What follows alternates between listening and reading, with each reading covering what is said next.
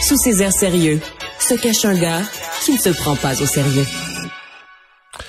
Grand forum qui se déroule aujourd'hui et demain à Montréal.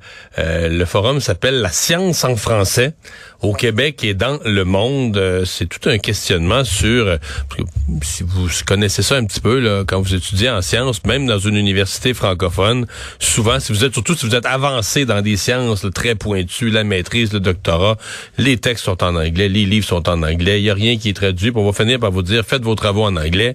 Puis si vous allez au doctorat, ben, vous voulez que ça soit diffusé à travers le monde, vous voulez être publié dans les grandes revues.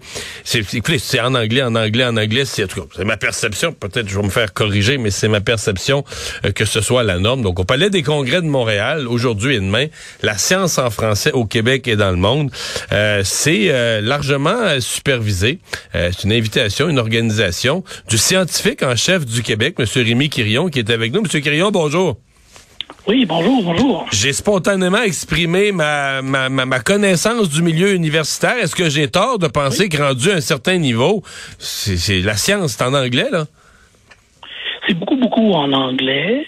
Et euh, pour nous, le forum qu'on a organisé, c'est pas une question de dire euh, on est contre les publications scientifiques en anglais, contre l'enseignement en anglais. C'est plutôt d'avoir une question d'équité. Dire oui, c'est correct, la science pointue, on découvre par exemple le boson de Higgs, ben, on va le publier dans une revue de très haut niveau en anglais. Mais ça n'empêche pas aussi de dire on devrait aussi valoriser davantage les publications scientifiques en français et trouver des façons de mieux les reconnaître dans nos dans notre réseau d'universités, dans notre réseau de cégep. C'est vrai pour le Québec, mais je dirais que c'est vrai pour l'ensemble du monde là. Euh, et c'est pour ça qu'on a réuni des experts qui viennent d'Afrique, qui viennent d'Europe, qui viennent bien sûr du Québec, du Canada, mais aussi même d'Amérique latine pour parler un peu de découvrabilité des contenus scientifiques en français et de valorisation des contenus scientifiques en français. Et, c'est réaliste. Vous avez l'impression de travailler sur un, chantier qui est réaliste, de d'élargir le spectre de ce qui va être publié en français du point de vue scientifique? Ce qu'on vise probablement plus, c'est euh, par exemple des revues. On fait un état des lieux. L'exemple que je pourrais donner, les vaccins euh, contre la COVID, les vaccins l'ARN. Il y en a plusieurs maintenant qui sont disponibles. Ils n'ont pas tous la même efficacité. Il y a plusieurs, plusieurs revues font qu'une analyse de tout ça, et c'est en anglais. Il y en a très, très, très peu en français. Donc, ce qu'on dit à nos équipes, à nos chercheurs, oui, les résultats très pointus, on, on réalise très bien que vous allez continuer en majorité à les publier en anglais pour s'assurer d'une très belle euh, visibilité partout dans le monde, mais aussi vous devriez, avec vos étudiants, faire l'état des lieux, par exemple les changements climatiques, analyser le les rapports du GIEC là, de façon simple, dans des, dans des revues écrites en français pour le monde francophone et valoriser davantage ce genre d'activité-là. Et c'est un peu ça qu'on vise dans le cadre du forum qu'on a organisé à Montréal. Hmm. Est-ce que, euh, je pose la question sans, sans, préjugés ou sans a priori, mais est-ce que vous sentez l'intérêt de vos collègues de la France? Parce que il est pas rare qu'au Québec, on a développé cette, euh, ce, réflexe, euh, ce souci de protéger le français. Parfois, on a l'impression qu'en France, ben, le français, c'est la langue, puis la fascination est vers l'anglais. Si on a une occasion, euh, dire, on participe à The Voice, puis si on a une occasion d'insérer un mot en anglais ou de faire quelque chose en anglais, on saute dessus. Est-ce qu'ils ont quand même, est-ce qu'il y a un intérêt, est-ce qu'ils ont quand même une, un, un souci pour ce que vous leur amenez comme préoccupation? Ça, c'est une très bonne question et on a eu à quoi, il y a au moins cinq ou six conférenciers qui viennent de France, incluant par exemple la présidente de l'université de, Sorbonne, euh, celui qui dirige tout ce qui est francophonie, langue française pour le gouvernement français. Donc je dirais qu'il y a peut-être trois, quatre ans, il n'y avait pas vraiment cette sensibilité-là. Mais là, de plus en plus, je pense que tout le monde réalise qu'il y a quand même ce, cet univers francophone, c'est des millions, près 350 millions de francophones dans le monde, ça va augmenter énormément, en particulier à cause de l'Afrique, où il y a une augmentation des populations là-bas.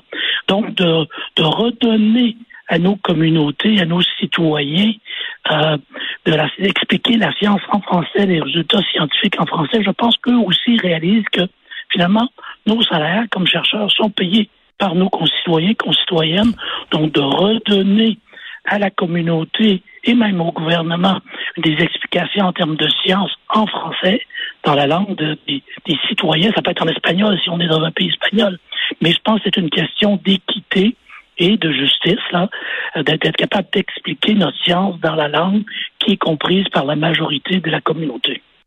Donc, beaucoup plus d'ouverture qu'il y en avait il y a quelques années. Je comprends. Donc, vous parlez, euh, vous avez parlé de, de, de, représentants de la France qui sont à votre événement, notamment la, la, la, la doyenne ou la présidente de la Sorbonne, mais ça me donne l'occasion de dire, parce que je l'ai regardé, votre programme, c'est assez impressionnant.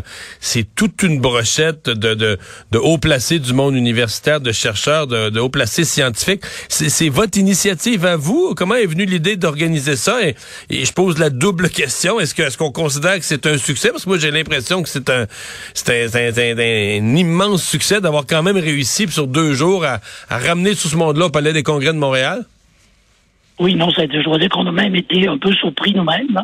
Nous, ça fait quelques années qu'on essaie de développer des façons de valoriser les publications scientifiques en français.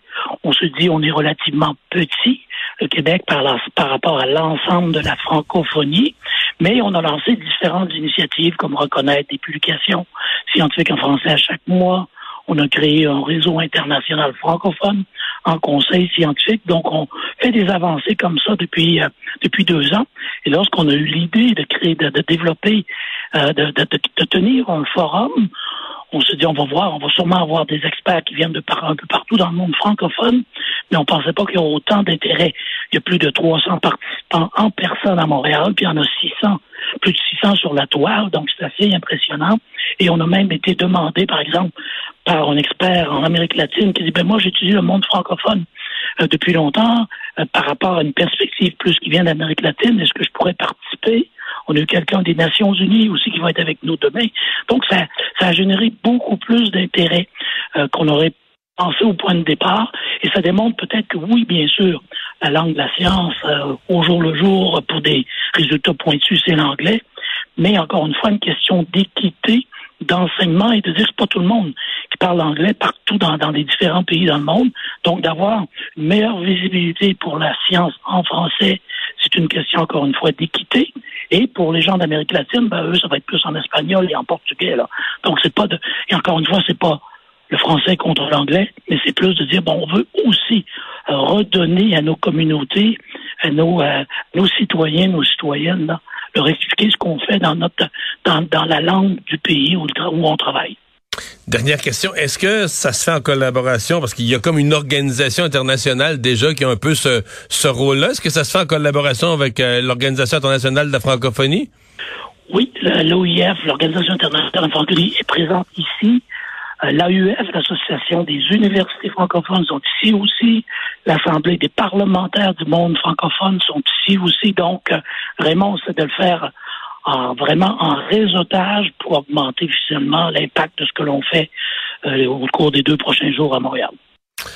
Ben, on va surveiller ça attentivement. Bravo pour cette euh, réussite et euh, c'est heureux. En tout cas, c'est tout ce qui euh, encourage la diversité culturelle, la, la, la, le fait qu'on s'éloigne d'une uniformisation du tout à l'anglais. Je pense qu'il faut il faut s'en réjouir, il faut le souligner. Monsieur Quirion, merci d'avoir été avec nous. Merci beaucoup. À la prochaine.